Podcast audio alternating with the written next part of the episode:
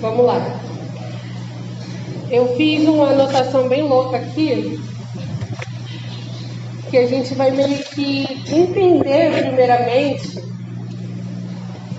é, quem é o anticristo e o que, é o anticristo. Quando, quando a Bíblia fala sobre o anticristo, né, quando os apóstolos falam sobre o anticristo, existem três coisas que rondam o anticristo. Primeiro, ele é uma pessoa. Ele sim, ele vai vir, né, como uma pessoa que vai tentar é, tomar o que é do Messias, né? Ele vai tentar reinar na terra no lugar do Messias. Entretanto, existem outras coisas que vêm junto no pacote anticristo, que é o próprio reino dele, e que o reino dele, na verdade, é, tem um tal de espírito do anticristo. Então, o anticristo, ao mesmo tempo que ele é uma pessoa que ele vai vir, ele também é um espírito que já está e que sempre esteve no meio das pessoas, tá? Então isso a gente tem que considerar. E a carta de 1 João vai falar exatamente sobre isso, né? É, sobre esse espírito do anticristo. E o que, que é o espírito do anticristo? Então eu acredito que é importante a gente falar sobre isso primeiro, antes de falar da pessoa do anticristo e da destruição que ele vai querer causar, mas ele não vai conseguir, né? A gente sabe disso. Mas vamos lá. Primeiro de tudo, vamos ler aqui 1 João, capítulo 2, versículo 18, que fala assim: Filhinhos, chegou a hora final. Vocês ouviram que o anticristo está por vir e muitos anticristos já apareceram. Tá? Então João já está fazendo uma afirmação que muitos anticristos já apareceram. Mas como assim, se o anticristo a gente sabe que é uma pessoa? Vamos continuar lendo. Eles saíram de nosso meio. Não fiz nada. Eles saíram de nosso meio. Mas na verdade nunca foram nossos do contrário, teriam permanecido conosco. Então, João está afirmando que na igreja tinham anticristos. No meio da igreja tinham anticristos. Quando saíram, mostraram que não eram dos nossos. Então, eles fizeram questão de mostrar que eles eram anticristos. Tá? Mas vocês não são assim, pois o santo lhes deu sua unção e todos vocês conhecem a verdade. Não lhes escrevo porque não conhecem a verdade. Desculpa, não lhes escrevo não porque conhecem a verdade, mas porque conhecem e sabem que a verdade não produz mentira alguma. Então, algo que ronda em torno do anticristo, do espírito do anticristo, eles já sabem, a mentira, tá? E quem é mentiroso? Aquele que afirma que Jesus não é o Cristo. Quem nega o Pai e o Filho é o anticristo. Aquele que nega o Filho também não tem o Pai. Quem reconhece o Filho tem também o Pai. Ou seja, é, quando você lê a primeira carta, eu leio essa carta já tem muito tempo tentando compreender mais, porque parece que João ele escreve e ele joga uns assuntos picados, ele começa um assunto, depois ele não termina, depois ele começa outro, depois ele volta para o primeiro. Então eu achava essa carta um pouco confusa, no sentido de entender todo o contexto dela, né? E é, eu gosto de contextos, eu gosto de olhar o negócio como um todo e entender o todo antes de falar de um versículo isolado. E eu achava ela muito complicada. Quando eu comecei a ver esse lance da escatologia, eu vim entender que essa carta ela é uma carta escatológica praticamente. Né? Porque ele começa falando sobre, vamos lá, no capítulo 1, ele está falando sobre a prática da comunhão. Né? E aí ele começa falando, né, exortando a igreja sobre a prática da comunhão, sobre o que é viver na luz, é, é, sobre o que é amar uns aos outros e tudo mais. E aí do nada ele começa a falar do anticristo, do espírito do anticristo. E aí eu fiquei assim, o que, que uma coisa tem a ver com a outra, né? E aí eu fiz umas anotações loucas aqui, e aí eu comecei a, a, a, a puxar, por exemplo, no versículo 9 desse mesmo capítulo, está escrito assim: Se alguém afirma, estou na luz, mas odeia seu irmão, está na escuridão. Quem ama seu irmão permanece na luz e não leva os outros a tropeçar. Mas quem odeia seu irmão ainda está na escuridão, ainda está na escuridão e anda na escuridão. Não sabe para onde vai, pois a escuridão o cegou. Então aquele, ou seja, que odeia seu irmão, ele faz a questão de fazer o outro tropeçar. Ele próprio está na escuridão e ainda leva os outros para a escuridão. E aí, mais na frente, no versículo 15, está escrito: Não amem este mundo nem as coisas que ele oferece, pois quando amam o mundo, o amor do Pai não está em vocês. Porque o mundo oferece apenas o desejo intenso por prazer físico, o desejo intenso por tudo que vemos e o orgulho de nossas realizações e bens. E aí, logo depois, ele começa a falar do anticristo. Então, ele está preparando todo o jogo para falar quem é, qual é o espírito do anticristo. E é o amor ao mundo é o espírito do anticristo. Esse lance de você se entregar aos desejos carnais, de você é, é, buscar prazer nas coisas da vida e não em Cristo. O lance de você se orgulhar das suas próprias realizações, nós como, como cristãos, sabendo que tudo vem de Deus, não de nós, isso é o espírito do anticristo. Né? Então, é, é, e principalmente, fazer tudo isso também pode levar as outras pessoas a pecar e a gente carregar elas com a gente. Entende? E isso também é o espírito do anticristo.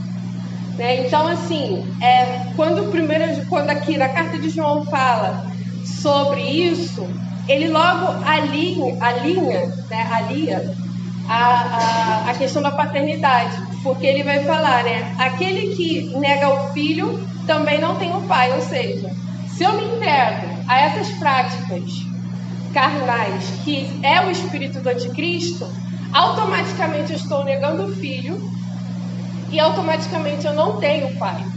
Se eu não tenho pai, eu não sou filho.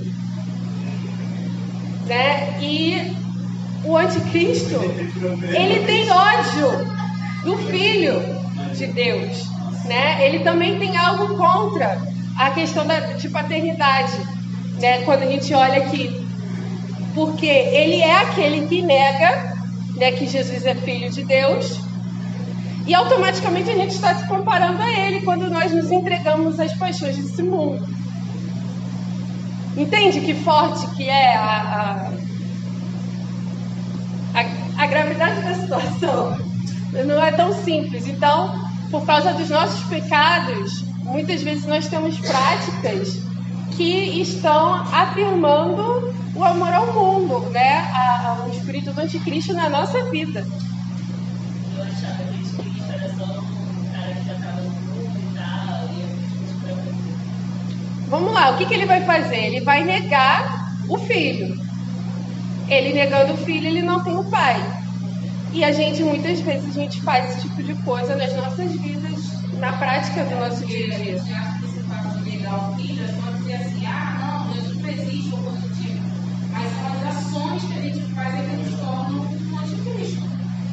Sim. Entendeu? Ou o Deus no nosso meio. Não é necessariamente dizer que não crê, que Jesus existe ou coisa do tipo. Mas são, podem ser umas ações, né? Que, é, que às vezes o, o anticristo ele pratica, que é uma ação anticristo. Por isso que há muitos espalhados por aí. A gente acha que vai vir um grandão. Pode até ser, mas já está, entendeu? Sim, sim. E isso também está aliado à comunhão, né? Porque desde o início, João está falando de comunhão aqui no, no, no começo, né? E, o, e a última coisa que o anticristo quer é a comunhão da igreja, né? Porque ele sabe o que, que vai acontecer. Então, a gente tem amor ao mundo, desejo pelo prazer físico, tudo isso é passageiro, né? Tanto é que no versículo 17 capítulo 2, ele vai falar assim: e, e este mundo passa, e com ele tudo o que as pessoas tanto desejam. Mas quem faz o que agrada a Deus vive para sempre. Né? Então aqui ele já está colocando a eternidade em nossos corações. Nós, como, como filhos, nós temos acesso à eternidade. É, quando nós paramos para amar este mundo e as coisas que esse mundo oferece, nós perdemos essa perspectiva de eternidade. Né? Porque nós acreditamos que talvez as coisas que, no, que esse mundo nos oferece são melhores, talvez na carreira, em tudo que a gente busca, né? Por isso, por exemplo, que às vezes a gente, tipo assim, é, é, a gente quer trabalhar para ganhar dinheiro, para, sabe? Ou então aquela, aquelas perguntas, por que, que crente não joga na Mega Sena, né? Porque justamente o desejo dele, o Deus dele é o dinheiro, é o mundo. Então, ele não vive para uma eternidade. Crente não vive para ser rico, né? Então, assim, é, é, um exemplo disso, né? De coisas desse mundo que, que estão aliadas a, alinhadas ao espírito do anticristo, né? E o que, que é eterno, né? Então, quando você vai ler a carta, depois você pode ler com calma, você vai ver aí, é, isso já no, entre o versículo 12 e o versículo 14 desse capítulo, você vê perdão de pecados, a eternidade de Cristo, a vitória sobre o diabo, o conhecimento do, da pessoa do Pai, né? É, nós podemos, nós conhecemos o nosso Pai porque nós somos filhos. E isso é, foi revelado para gente nós ouvimos que isso são coisas que o, o apóstolo João vai estar afirmando aqui, né? E a comunhão também não só engloba entre nós, mas a comunhão entre pai e filho, né? Porque nós temos acesso a Deus através do filho, e tudo isso também faz parte da comunhão. E o anticristo detesta isso, né? Ele detesta essa visão do rei, então, é, e aí você tem no versículo 3 e do 3 ao 6, eu estou voltando, né? Porque o meu raciocínio foi de trás para frente no, no capítulo. No versículo 3 do capítulo 2, está escrito assim: E sabemos que o conhecemos se obedecer seus mandamentos. Então você tem obediência. Se alguém diz, eu o conheço, mas não obedece seus mandamentos, é mentiroso Olha só, mentira aí de novo no espírito do anticristo, tá? É mentiroso e a verdade não está nele. Mas quem obedece à palavra de Deus mostra que o amor que vem dele está aperfeiçoando em sua vida. Desse modo, sabemos que estamos nele. Quem afirma que permanece nele deve viver como ele viveu. Né? E aí eu marquei também alguns versículos no capítulo 3, que vai complementar, né? Aí você vai ver que, que João vai falar do anticristo depois de falar isso. E aí no capítulo 3 ele volta de novo ao raciocínio da comunhão do amor, que fala assim, capítulo 3. Vejam como é grande o amor do Pai por nós, pois ele nos chama de filhos, o que de fato somos. Mas quem pertence a este mundo não reconhece que somos filhos de Deus porque não conhece. Já somos filhos de Deus, mas Ele ainda não nos mostrou o que seremos quando Cristo vier. Sabemos, porém, que seremos semelhantes a Ele, pois o veremos como Ele realmente é. E todos que têm essa esperança se manterão puros como Ele é puro. Quem vive no pecado transgride a lei, pois todo pecado é contrário à lei. E vocês sabem que Ele veio para tirar nossos pecados e nele não há pecado. Quem permanece nele não continua a pecar. Mas quem continua a pecar não o conhece e não entende quem ele é. Filhinhos, não deixem que ninguém os engane a este respeito. Quando uma pessoa faz o que é justo, mostra que é justa, como ele é justo. Mas quando continua a pecar, mostra que pertence ao diabo, pois o diabo peca desde o início. Por isso, o Filho de Deus veio para destruir as obras do diabo. Aquele que é nascido de Deus não vive no pecado, pois a vida de Deus está nele. Logo, não pode continuar a pecar, pois é nascido de Deus. Assim, podemos identificar quem é filho de Deus e quem é filho do diabo. Quem não pratica a justiça e não ama seu irmão não pertence a Deus. E está incluso aí nas obras do anticristo e no espírito do anticristo. Tá? Então, tudo aquilo que é contra a comunhão, Deus Pai, Filho, Igreja, é, é espírito do anticristo. Isso já existia. Né? E aí a gente agora vai começar a ler é, Daniel, capítulo 2.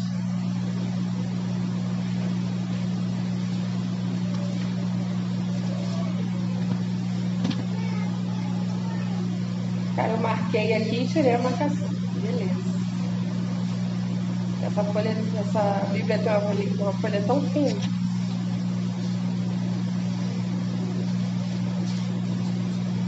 Daniel. Daniel capítulo 2.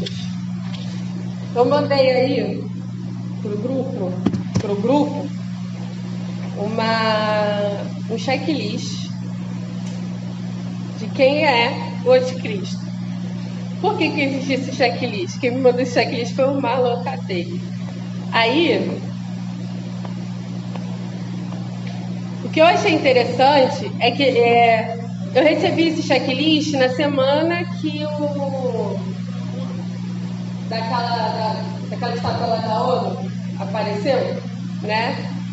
E eu acho importante a gente ler esse checklist para a gente entender sobre isso.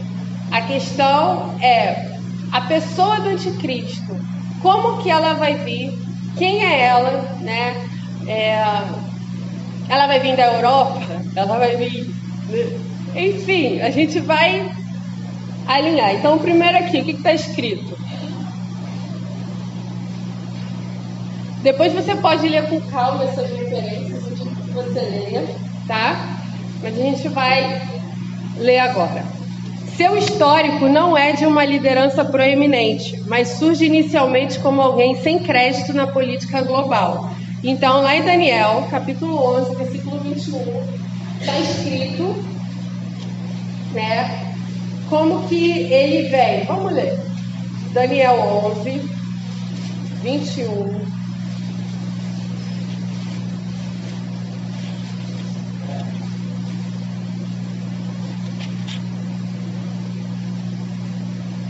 Está escrito assim: O próximo a subir ao poder será um homem desprezível que não faz parte da linhagem real. Ele se infiltrará quando menos se espera e assumirá o controle do reino por meio de intrigas. Diante dele, grandes exércitos serão arrasados, incluindo um príncipe da aliança, com promessas enganosas para várias alianças. Apesar de ter apenas um punhado de seguidores, ele se tornará forte.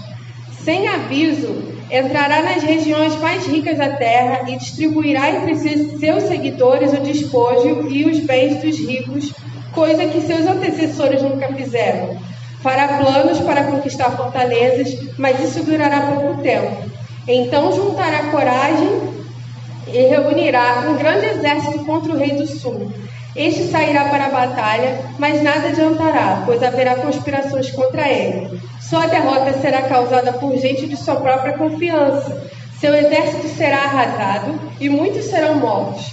Decididos a fazer o mal, esses reis tentarão enganar um ao outro enquanto estiverem à mesa de negociações. Mas isso não fará diferença alguma, pois o fim chegará no tempo determinado. Então a gente percebe que o anticristo ele não vai ter é, nenhum, nenhuma ele vai vir pequenininho, ele vai vir como Zé Ninguém e ele vai crescer né, no meio é, dos líderes mundiais, né, dos grandes líderes mundiais. Então vamos lá. Através de sucessivos golpes, se destaca revivendo o último império que dominou o mundo bíblico. Então, Daniel 21, 23 a gente já leu. É, sua origem é do extremo norte do mundo bíblico, ou seja, Oriente Médio. Tá? Então vamos lá, isso aqui que eu queria ler. É Ezequiel 38. Então a gente já sabe, o anticristo, ele vem do Oriente Médio. Hã? Ezequiel 38.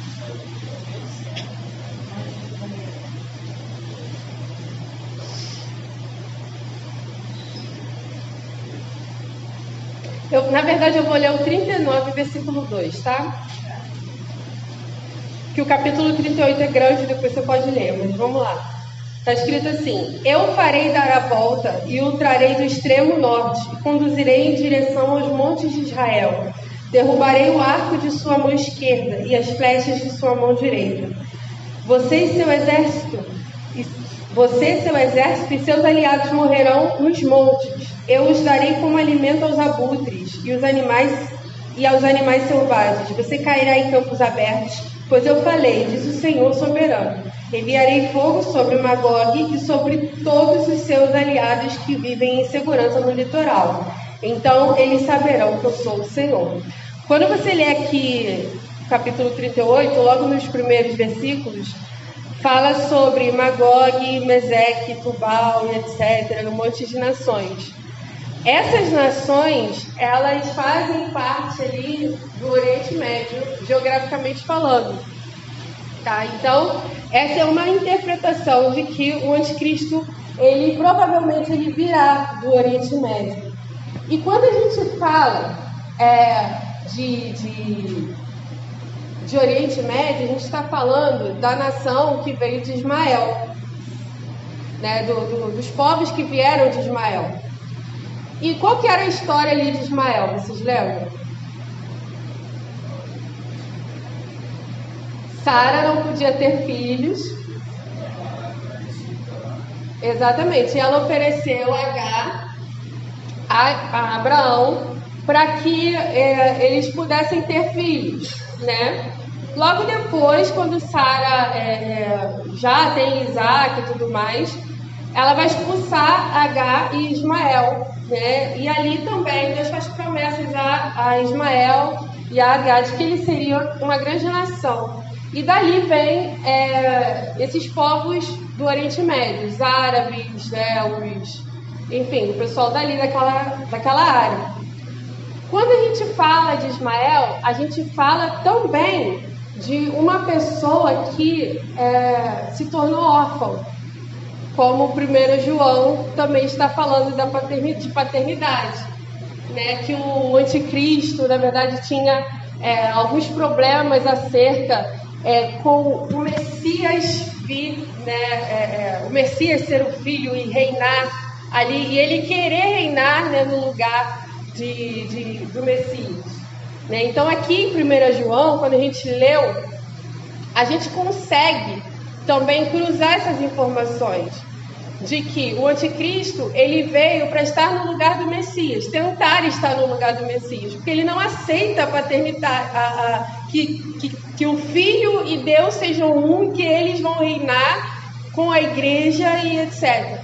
Né? E quando você olha a linhagem também de da onde pode vir o anticristo, né, dessas nações né, árabes, eu, e eu vou mostrar para vocês que provavelmente pode ser essa interpretação, que lá em Daniel, quando a gente vê a Daniel 2, e eu já saí de novo aqui da reta.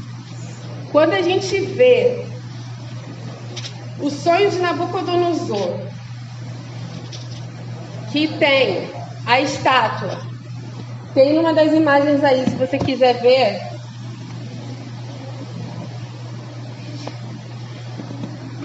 Nessa aqui, ó, que eu mandei pro grupo. Pra quem chegou depois, eu tenho, ah, não tá funcionando a tela, a gente vai ter que usar o celular. O anticristo, Daniel e Apocalipse que tem aí. Que tem essa imagem aqui, ó. Tá? Você consegue ver ali, Daniel 2, a estátua que Nabucodonosor viu no seu sonho, né? E a estátua, ela tinha algumas partes. Essas partes simbolizam impérios. A parte dos pés, na verdade, que cada parte aí é feita de um material diferente, tá? A parte dos pés, que a gente. A gente vai ler, vamos ler, para ficar mais claro.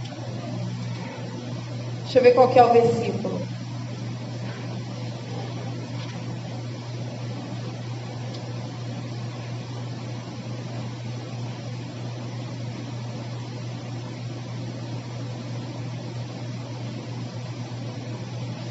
Aqui, versículo 24. Então Daniel foi falar com Arioque, a quem o rei havia ordenado que executasse os sábios da Babilônia. Não, não, deixa eu pular aqui.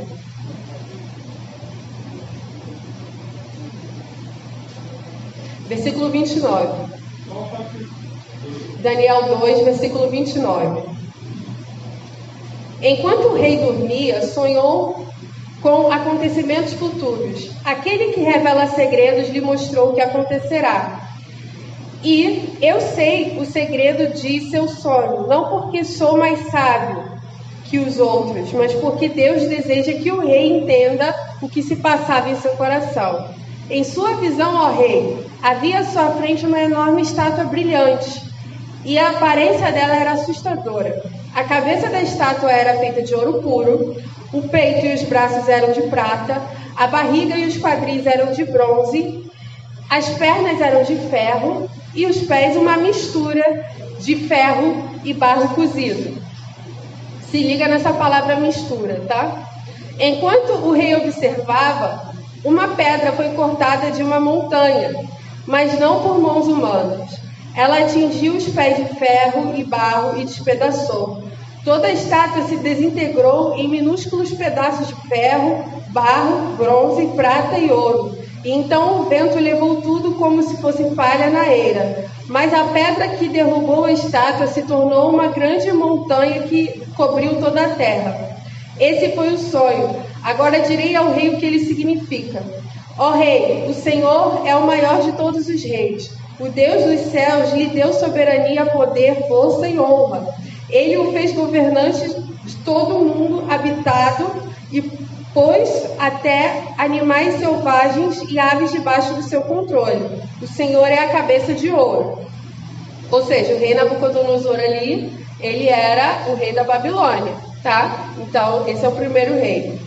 Quando, porém, chegaram seu reino chegar ao fim, outro reino inferior ao seu se levantará em seu lugar depois que esse reino tiver caído, o terceiro reino, representado pelo bronze, se levantará para governar o mundo. Depois dele haverá o quarto reino, forte como o ferro.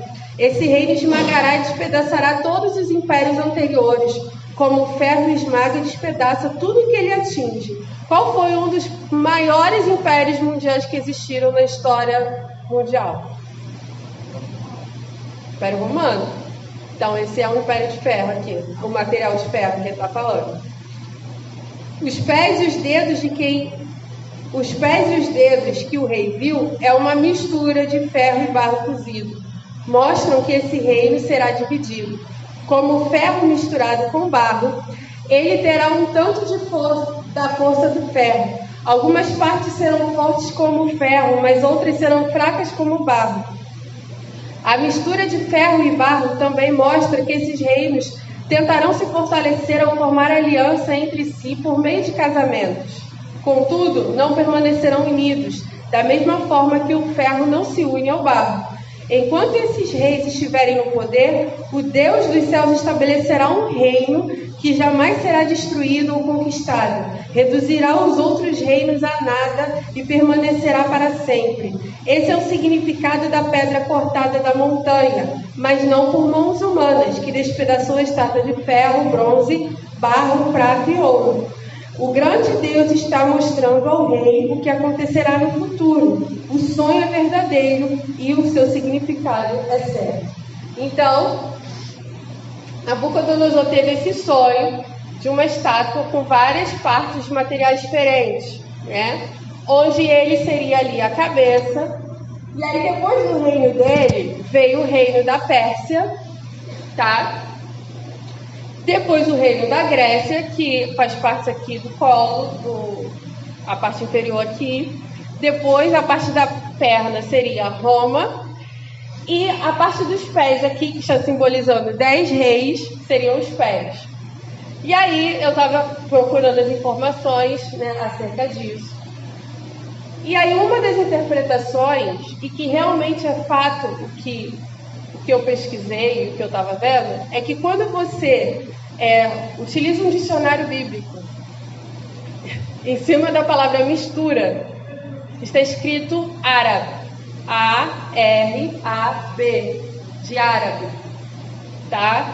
Então, o que, que é a, a Arábia ali, aquela parte do Oriente Médio, né? Nem todo mundo ali é islâmico, né? A Arábia, ela faz parte de um pedaço ali de povos que vieram da etnia, né, de Ismael. Então, essa é uma das interpretações de onde sairia o possível é, o anticristo. Né? Então, quando você vê a interpretação, e realmente, eu tenho uma Bíblia aqui no celular de, que tem notas de Strong, fala, e eu fui lá conferir, realmente é, está escrito lá, se quiser eu, eu mostro depois. Tá? Então é provável que venha de lá sim. Alguém quer falar alguma coisa? Glória a Jesus. Então, essa é uma das interpretações aí acerca de onde vem o anticristo, tá? Dele para mim é ele ter problema com a. É isso. Ele não aceita isso, que. Então, e, e, tipo, como ele é de Ismael, ou seja, Ismael foi expulso. Por mais que Deus tenha falado, ah, eu farei uma vez na geração dele, mas eles não estão na posição de, de, de, tipo assim, é como se é como se ele, isso ele tem problemas com Israel, entendeu? Se ele, eles olham para Israel e falam, como assim? Como se vocês são filhos de Deus e eu não sou? É, é, por, é por isso que existe guerra hoje entre eles até. Tanto é que eles, o, povo árabe, eles não aceitam que Jesus é filho. Né? E você vê também na, na, quando Jesus esteve entre nós, quando Jesus falava que ele era filho de Deus, o povo se escandalizava. Então, assim, João ele fala: aquele que fala que Cristo não é o filho de Deus, esse é o anticristo. passado tem uma. É, existe guerra Caim, Abel, enfim. Sim, e isso faz também. Aí eu trago de volta aquela questão, né? Que a Bíblia não conta só historinhas. Tudo tem alguma coisa por trás, tudo aponta para alguma coisa. Entende? Eu acredito até que o fato de Daniel entrar na cova dos leões, Sadraque, Mesaque e Abednego, são imagens do que poderiam acontecer no futuro.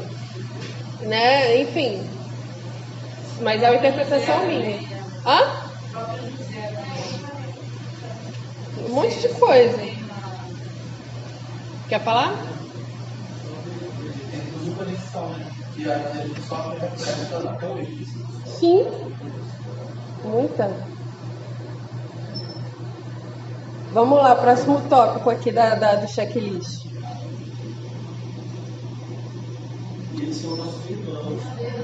Aqui que a gente tem que tem amá-los. eles têm um pai. Enquanto a gente não é isso.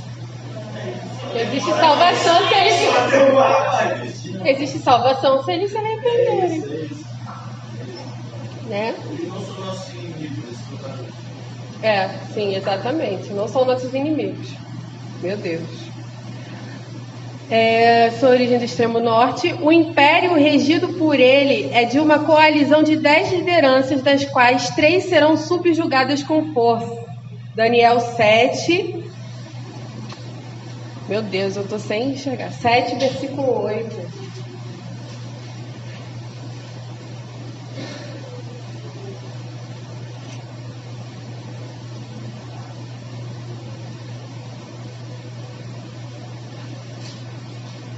Eu vou ler no começo, versículo 7. Tá? Capítulo 7, desculpa. Anteriormente, durante o primeiro ano do reinado de Belsazar, rei da Babilônia, Daniel teve um sonho e visões enquanto estava deitado em sua cama. Escreveu o que havia sonhado e isto foi o que viu. Naquela noite, em minha visão, eu, Daniel, vi uma tempestade que agitava o grande mar, com ventos fortes que assopravam de todas as direções. Então saíram da água quatro bestas enormes, cada uma diferente das demais. A primeira besta era como um leão com asas de águia. Enquanto eu observava suas asas foram arrancadas e ela ficou em pé no chão, sobre duas patas traseiras, como um ser humano e lhe foi dada a mente humana. Vi então a segunda besta, e ela se parecia com um urso. Levantou sobre um dos lados e tinha na boca, entre os dentes, três costelas. E lhe, e lhe foi dito: Levante-se e devore a carne de muitos. Em seguida surgiu, te, surgiu a terceira dessas bestas, que se parecia com um leopardo. Tinha quatro asas de ave nas costas e quatro cabeças e lhe foi dada grande autoridade. Então, em minha visão naquela noite, vi uma quarta besta terrível, assustadora e muito forte. Devorava e despedaçava suas vítimas com grandes dentes de ferro e esmagava os restos debaixo de seus pés. Era diferente das outras três e tinha dez chifres. Enquanto eu olhava para os chifres, de repente apareceu no meio deles outro chifre pequeno, Três chifres maiores foram arrancados pela raiz para dar lugar a ele. Esse chifre pequeno tinha olhos como de homem e uma boca que falava com arrogância.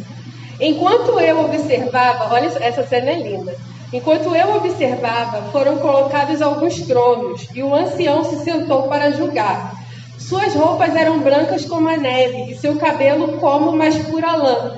Sentava-se num trono de fogo com rodas de chamas ardentes, e um rio de fogo brotava de sua presença. Milhares de anjos o serviam, muitos milhões estavam diante dele. O tribunal iniciou o julgamento e os livros foram abertos. Continuei a observar, pois podia ouvir as palavras arrogantes do pequeno chifre.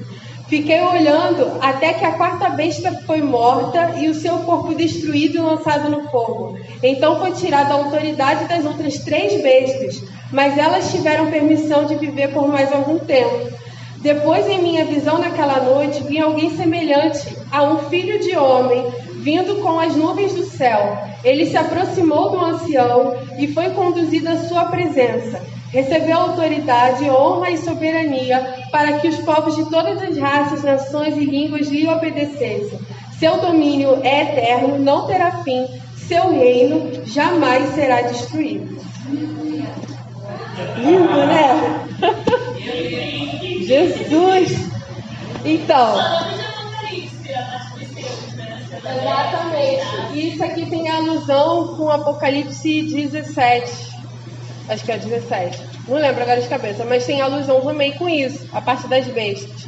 Quando você olha essa mesma imagem aí onde está a estátua de Nabucodonosor, você também vê os mesmos animais nas mesmas áreas das, desses grandes poderes de, desses impérios. Então você vê aí a primeira besta como a Babilônia, a segunda besta como o Império Persa, a Grécia, Roma, né? E ali você de Roma, na verdade, você tem uma besta pior ali, você tem os chifres, né? E dentro desses chifres ali você tem o chifrezinho pequeno e aqueles outros três que ele vai é, subjugar, todos eles. Né? E o que, que isso quer dizer? Cada besta é um império, né? É, podemos dizer que alguns de nossos costumes, se não quase todos, também são do, do, do Império Romano. Só o fato de você estar aqui e não trabalhar hoje à noite foi um império, hoje durante o dia, na verdade, foi o Império Romano que estabeleceu isso para a nossa vida. Né? Então,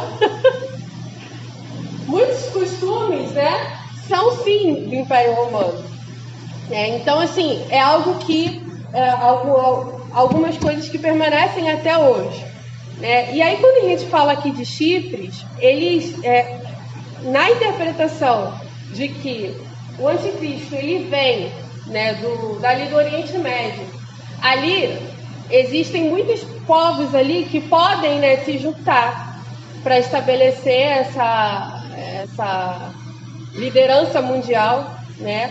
E ali, no caso aqui, a Bíblia está falando de dez autoridades, onde elas depois vão ser subjugadas e ele vai tomar a frente de tudo ali, né? Na figura dele, do, do anticristo ali, né? E vai é, é reinar sobre todos eles, né? Ele vai descumprir, na verdade, o trato que, ele, que eles estavam ali entre eles.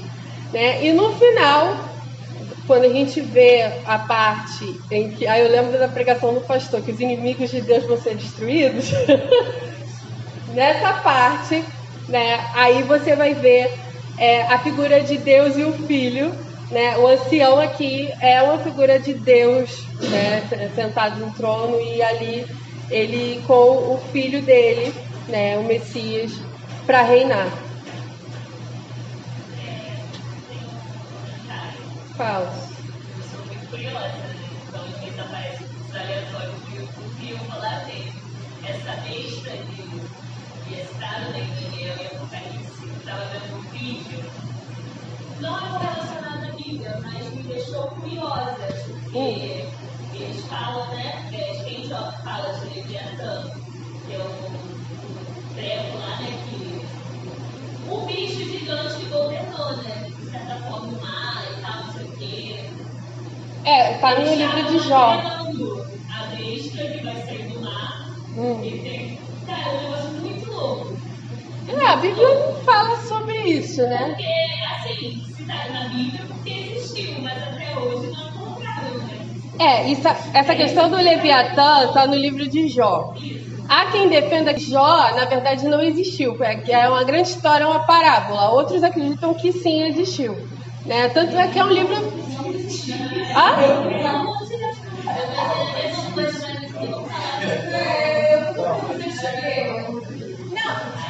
de ler, tudo lá. Já existe isso aqui. Tem uns caras que estudam e falam que não existiu. É. Mas eu falo brincando. eu acredito.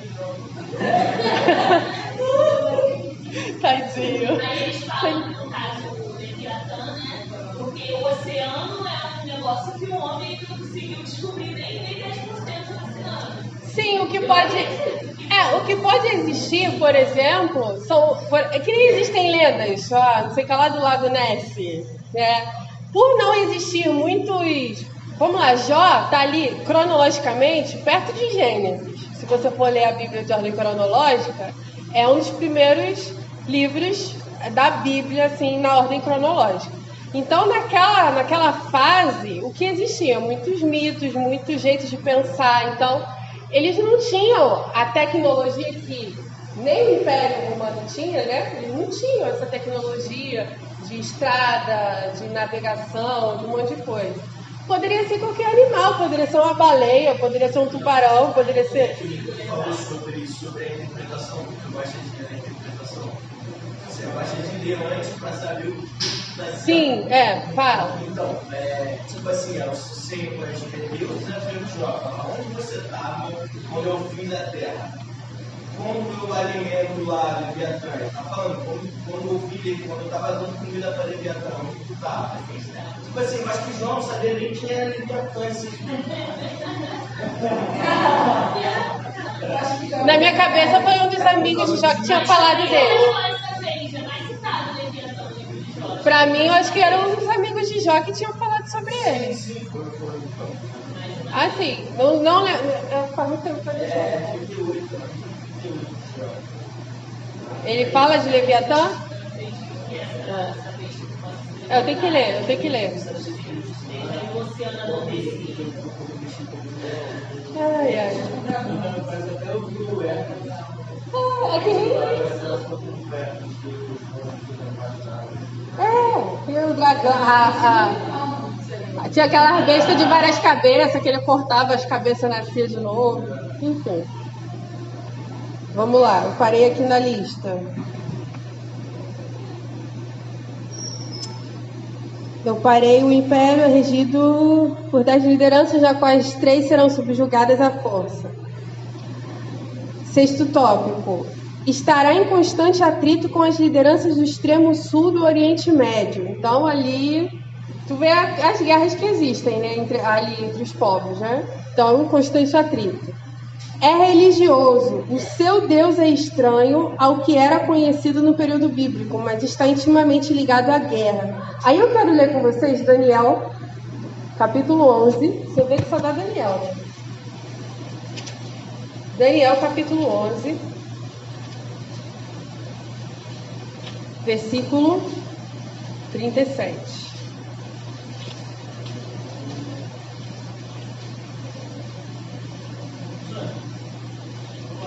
Professora.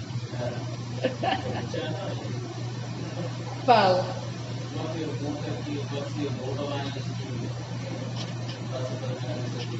Onde Cristo sabe que ele vai reinar? Hã? Onde Cristo sabe que ele vai reinar? Sabe, e as pessoas que vão se aliar a ele sabem que vão estar contra Cristo. Mas Peraí, não ouvi. Fala. Sabe Sabe. Exatamente.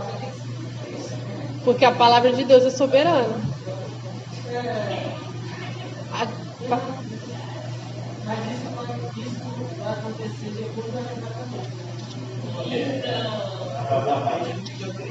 Exatamente. Se você acredita que Jesus vai voltar antes da grande tribulação, sim. Se não, não.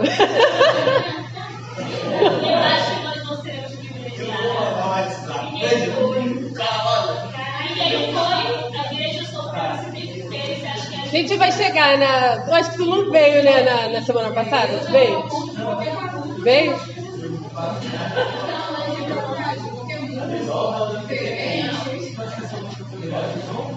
Vamos lá, 11, versículo 37. Então vamos lá, quem é o anticristo? Daniel 11, versículo 37. Ele não respeitará os deuses de seus antepassados, nem o Deus preferido das mulheres, nem Deus algum, pois dirá que é maior que todos eles. Em lugar deles adorará o Deus da fortaleza, um Deus que seus antepassados não conheceram, e lhes dará honras com ouro, prata, pedras preciosas e presentes caros, dizendo contar com a ajuda desse Deus estrangeiro, atacará as fortalezas mais poderosas, honrará os que se sujeitarem a ele, os nomeará para cargos de autoridade e dividirá a terra entre eles como recompensa. Então, o anticristo ele é uma figura religiosa e ele vai. é, cara, eu tô querendo achar aqui a parte que fala sobre aqui. A parte que vai falar sobre essa, a questão da profanação né, do templo. É, o, que, o que Daniel está tendo aqui de revelação é que esse homem, o anticristo, ele iria profanar o templo, né? E ele iria fazer coisas ali. Né? Tanto é que ele é uma pessoa religiosa totalmente devoto a Satanás, né? E ele vai profanar o templo.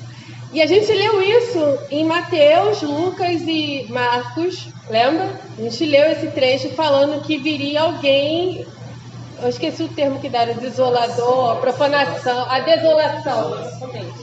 Ele viria como a personagem ali da desolação. E aí, uma questão interessante é que durante o período interbíblico, que é aquele período né, da folha branca ali entre o Antigo e o Novo Testamento, aconteceram coisas na história, né?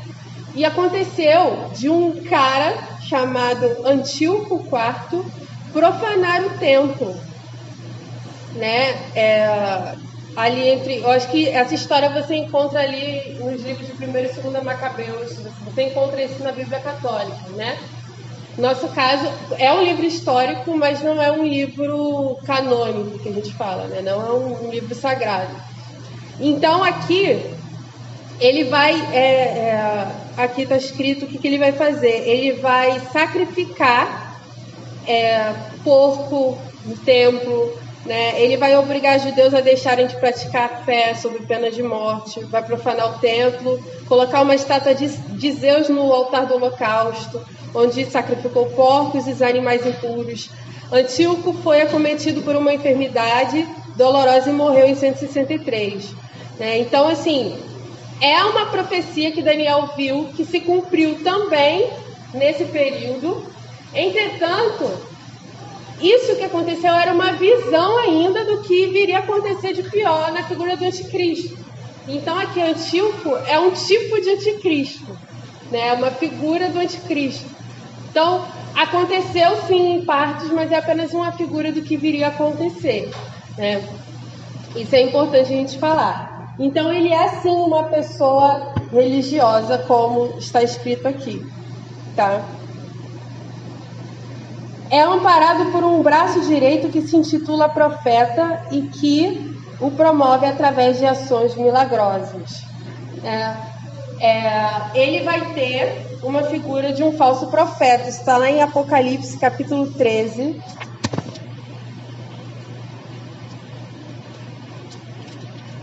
Apocalipse 13.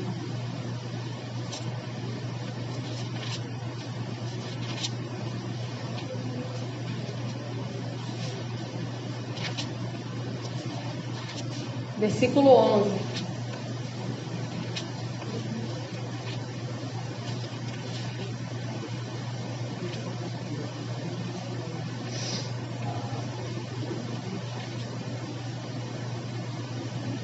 Então vi outra besta que saiu da terra, tinha dois chifres, como de cordeiro, mas falava com voz de dragão. Exercia toda a autoridade da primeira besta e exigia que a terra e seus habitantes adorassem a primeira besta, cujo ferimento mortal havia sido curado.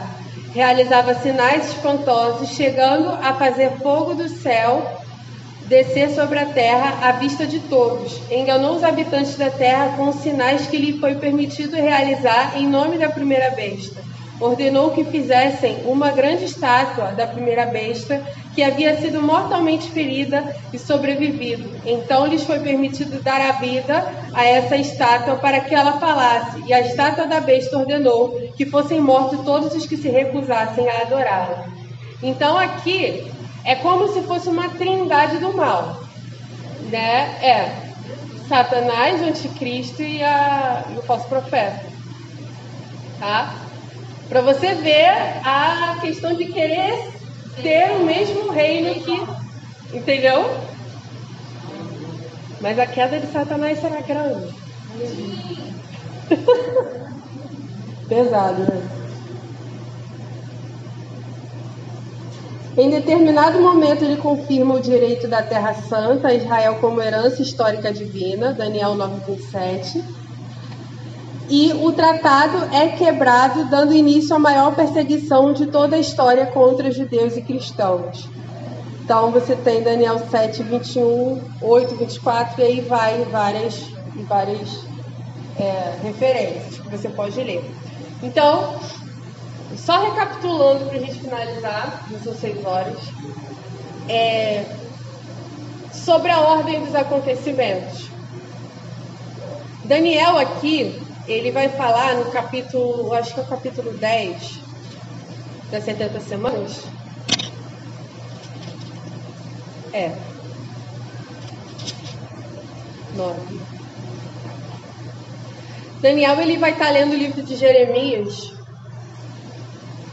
no capítulo 9, ó, versículo 2, diz assim: Nesse primeiro ano, eu, Daniel, ao estudar a palavra do Senhor revelada ao profeta Jeremias, compreendi que Jerusalém devia permanecer desolada por 70 anos. Então me voltei para o Senhor, Deus, e supliquei a Ele com oração e jejum. E aí ele vai fazer uma oração pedindo perdão a Deus, pedindo perdão pela nação e etc. E ele, ao estudar, porque o que está acontecendo ali? Eles estão cativos da Babilônia, né? Eles estão sendo obrigados a viver num, num lugar que não era comum né, para eles que eles viveram a vida toda, porque eles transgrediram a lei, desobedeceram a Deus e aí eles foram levados cativos na Babilônia. E aí, ele estudando o livro do profeta Jeremias, ele vai entender que aquele período estava acabando, tá?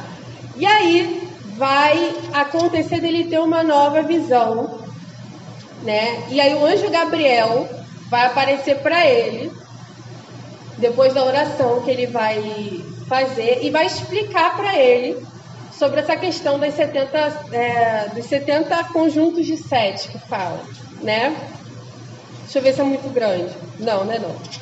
Versículo, vamos lá, Daniel 9, versículo 20.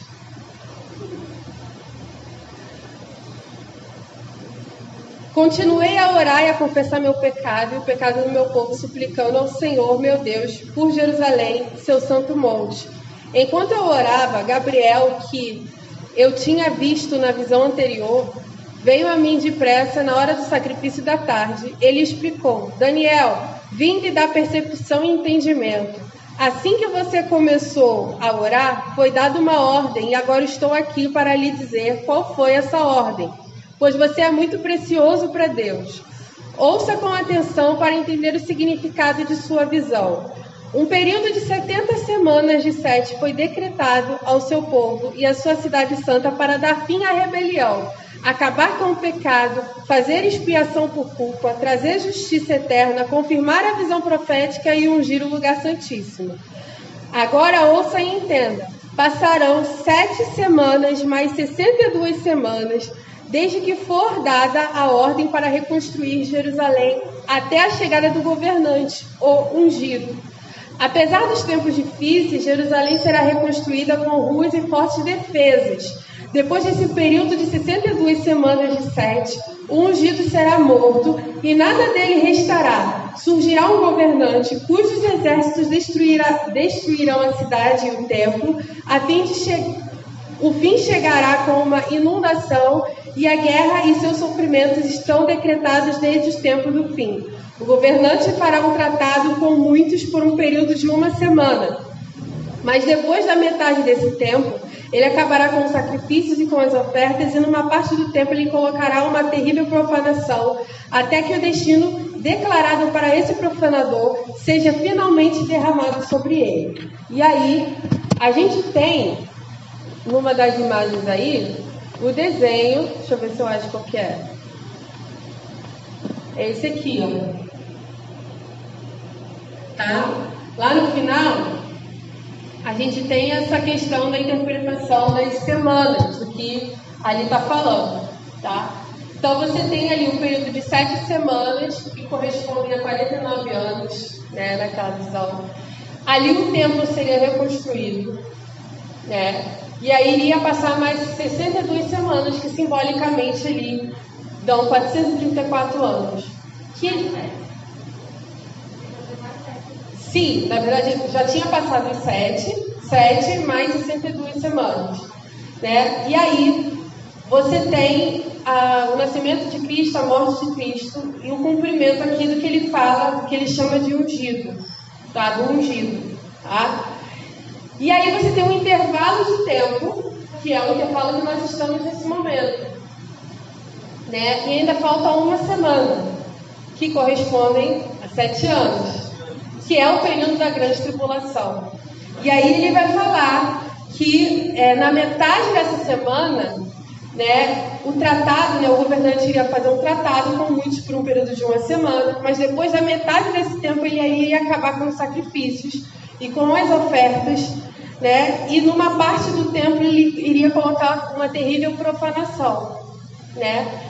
Cronologicamente isso aconteceu sim também na figura de no caso um ungido seria um sacerdote que morreu tipificando Cristo no período interbíblico e esse Antíoco IV né, na figura do anticristo também profanou o templo, né? Isso de forma real, isso aconteceu mas também é uma interpretação das, das 70 semanas de Daniel, né, acerca da morte de Cristo, né, e nós estamos nesse intervalo entre a semana 69 e a última, tá?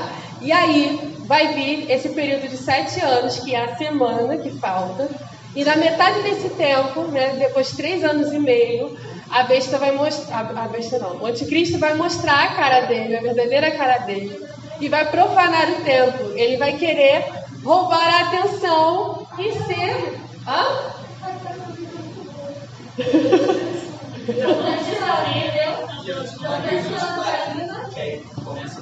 Mateus 24, que a gente já leu. Né? Então você tem aí três anos e meio de uma falsa paz, né? E três anos e meio da grande tribulação, tá? E aí você tem aquelas visões que eu passei na semana passada, né? O pré-tribulacionismo histórico. A questão é, Jesus volta depois da grande tribulação e o anticristo vem primeiro. Dispensacionalismo, Jesus volta antes da grande tribulação, tem a grande tribulação, depois Jesus volta na segunda parte para julgar as nações novamente. Né? A diferença de uma para outra é que enquanto na primeira que eu falei tudo acontece ao mesmo tempo, Jesus vem, busca a igreja, arrebata a igreja, a igreja volta e há o julgamento ali nas nações para iniciar o milênio. No dispensacionalismo, você tem primeiro Jesus vindo, arrebatando a igreja nas nuvens, sete anos nas nuvens, enquanto aqui acontece a grande tripulação. Jesus retorna depois de sete anos, e aí tem a, a, continu, a mesma continuação do outro, né? Que Jesus ele vai é, julgar as nações e instaurar o milênio. Ele vai derrotar o anticristo e instaurar o milênio, tá? E é isso. Vamos orar para a gente terminar. Ficou alguma dúvida nessa questão? Tem esse PDF lá no grupo, posso mandar de novo. Tá? Com os desenhos certinhos, tem lá. É, agora você jogou a bolsa, espera uma li aqui, nessa imagem aqui, do quem estava agora, uma semana da semana do sétimo. Aí está assim, a destruição que está determinada, vírgula, será derramada sobre o assolador. Isso é muito importante a gente saber. Sim, é a questão do quando Jesus vier, ele vai destruir o anticristo, né? E vai reinar por mil anos. Tá?